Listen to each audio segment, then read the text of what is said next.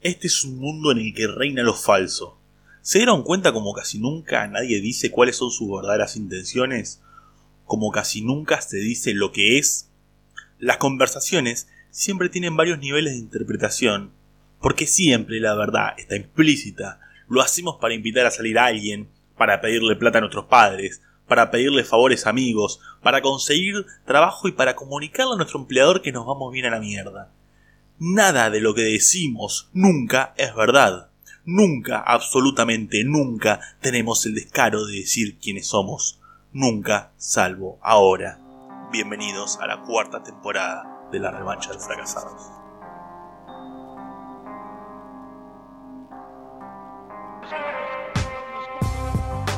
Detrás de las charlas cotidianas se esconden atrocidades. Crímenes de lesa humanidad. Es ahí donde se delatan los monstruos, los criminales, la gente hija de puta que pulula con una apariencia hipernormalizada. Desconfía de los hipernormalizados, de quienes dicen lo que se espera que digan, porque es justamente ahí, en ese sujeto que no desentona, donde se esconde el peor tipo de ser humano. Interrumpo la transmisión para contarles que ya tengo mi poder la novela, y el 13 de noviembre hago la presentación en el local de Clara Better Ediciones en el barrio de Boedo.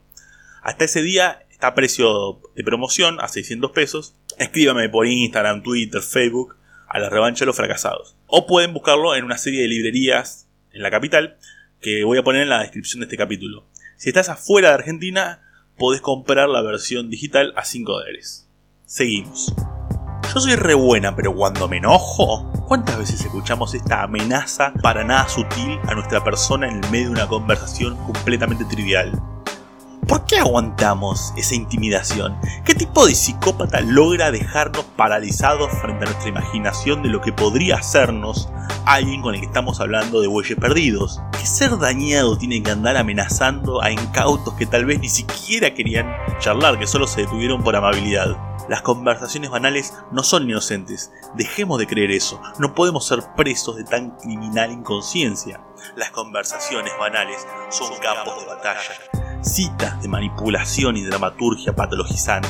Por eso hay todo tipo de gente anciana con ansias de encontrarse con personas presas de las buenas costumbres que se dejan contar una y mil veces historias en las que los viejos fueron trabajadores, exitosos, sacrificados, dueños de un pasado mejor que nunca vamos a conocer. Esos viejecitos charlatanes no son inofensivos, no.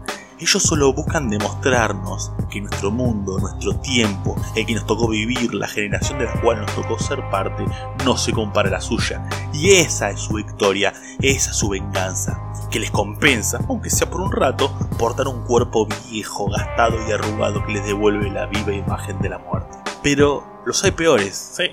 Están los padres primerizos. Ay, libre de esos especímenes.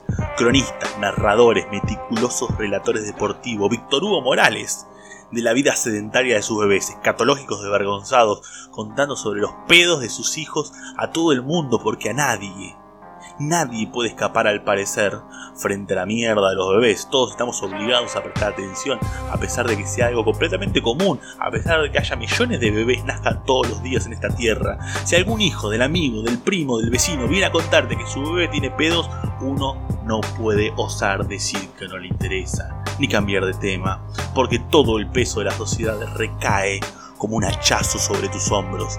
Las conversaciones banales son una trinchera psicológica y dramatúrgica en la que uno como público es requerido. Es requerido permanentemente para que otros puedan montar sus obras y así en nuestros aplausos reales o ficticios puedan reconocerse.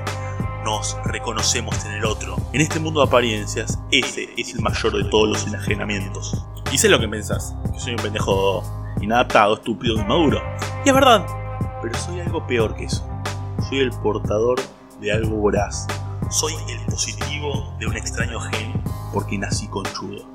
Nací con veneno, enojado y desconforme con muchísimas cosas del mundo.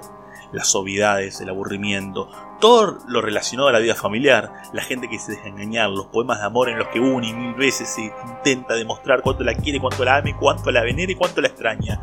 La gente que va por la vida sonriendo como subnormal la gente que habla mal de otros solo por envidia, la gente a la que nunca se le ocurre que decir, los tímidos, los que viven pidiendo perdón, los autoindulgentes, quienes se la dan de víctimas, quienes nos atormentan con las mismas anécdotas, quienes cometen la hipocresía terrible de poner jaja en el chat sin estarse riendo, y quienes no quieren ni pueden dejar de hablar de su patética vida. Todos me generan repulsión, odio y violencia.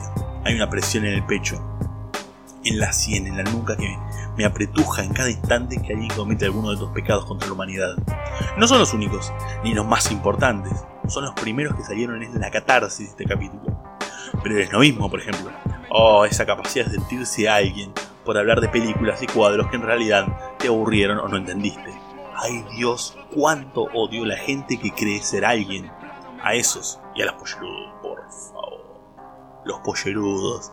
Esta gente que tiene amigos y vínculos solo como una parada emocional. Hasta que un ser inestable y abandónico les da bola por un tiempo en el que desaparecen de la vida de quienes les sostuvimos la vela mientras lloraban soledad. Todo para después volver reclamando asistencia cuando es abandonado y esa comedia romántica barata que vivieron se desvanece apagando las luces del show y dejando el tono grisáceo y opaco de la vida real. ¿A ustedes les parece bien que exista esa gente? Lo peor de todo, lo más abominable, es que toda esta gentuza está dentro de mí. No hay forma de que odies algo que no tenés en parte. Hay quienes dicen que toda conversación es en realidad un soliloquio. Y tienen su punto. Es que lo dice lo es, se decía en la primaria, espejito rebotín en el jardín, y estás proyectando en las facultades copadas por el psicoanálisis. Este odio con el que crecí es como una pulsión, una fuerza oscura primigenia, estructural, una parte de mí, que me hace una persona desagradable por momentos, ácida, odiosa, destructiva todo mi humor es contra alguien, todos mis chistes hieren a alguien y gran parte de las cosas que digo también. Y no es que no pueda encontrar cosas hermosas en el mundo, no es que no sepa de la magia del olor del café que traspasa el paquete de plástico. No es que no sepa atardeceres o amaneceres. No es que no haya sido bañado por el sol primaveral. No es que nunca haya tenido una banda con la que soñar conquistar multitudes. Ni me haya perdido ser parte de una estampida social contra la policía un diciembre en Argentina. Pero el veneno, mi veneno, persiste a todo esto y hay mucha necesidad de expiarlo cuando lo hago. En ese acto de crítica ponzoñosa a quienes lo merecen la mayoría de las veces, solo se acrecienta el tánatos envolvente que me acompaña y me sube por la garganta en forma de acidez. ¡Ay, cómo quema esta mierda! Quema hasta las pastillas del omeprazol que tomo a diario y es que literalmente me queman mi propia bilis. 10 años de terapia, 33 de vida, muchas experiencias que me deberían haber enseñado algo y nada. El odio sigue ahí, mirándome, acechante. Soy un contagiado por un virus terrible que quiere que se extienda por todos para no estar solo. Eso es este capítulo. Un día será nuestro día. Mientras tanto busco que prestes más atención a la falsedad que hay en este mundo, con el único objetivo de que seas mi amigo, de que veas en parte lo que veo yo.